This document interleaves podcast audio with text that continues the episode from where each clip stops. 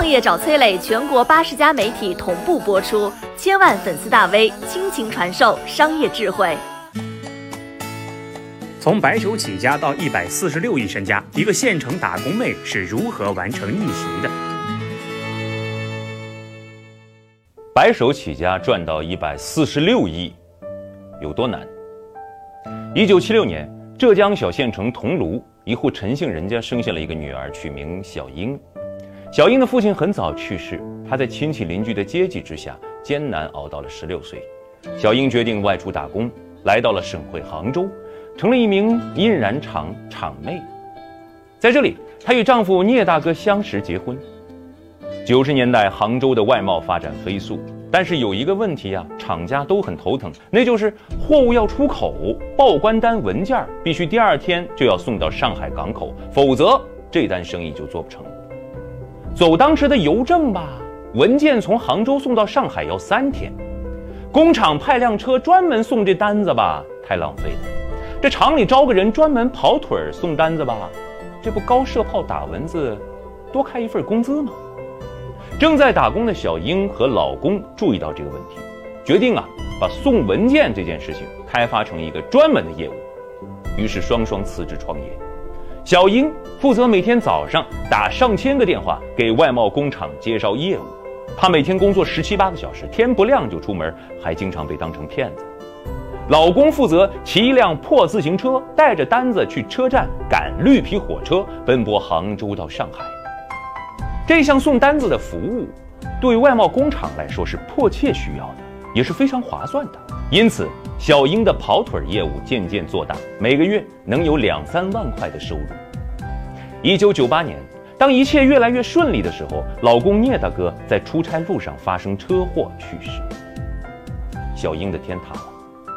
公司的几个核心骨干此时雪上加霜，纷纷离职，带着业务另起炉灶。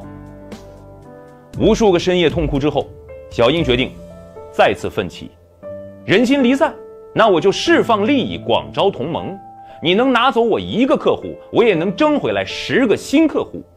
市场在面前，谁把蛋糕做大，谁才是王者。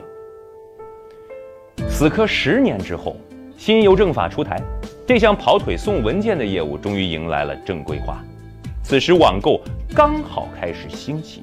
帮工厂送文件的 to B 模式，无缝衔接了帮中小卖家送商品的井喷放量。最终，小英的公司成功上市。这家公司叫申通，快递业界三通一达都跟陈小英有着或深或浅的关系。阿里的两次收购，让陈小英和哥哥目前身价一百四十六亿以上。这个故事有点长，我讲完了，你记住了什么呢？是百亿的财富神话，是白手起家的奋斗精神，是行业的爱恨纠葛，还是创业之初的绿皮火车加烂自行车？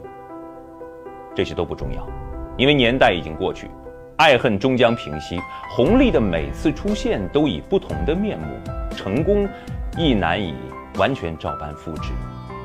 唯一值得反复思量的是，还有哪些类似商家工厂的刚性需求，正待被发掘开垦？尚且没做到规模化和高性价比的解决，也许商机就藏在平淡无奇、日复一日的思维定式中，等你发现。我是商业小纸条，我在很多平台去分享过创业方面的课程和经验，比如说抖音、快手、百度、阿里、腾讯等等。我把主讲内容呢整理成一套音频课程，里面谈到了如何创业、如何做副业。以及优质的一些项目剖析等等，相信会对你有所帮助。下拉手机屏幕，在节目简介里添加我的个人微信，这套课程可以免费给你一份。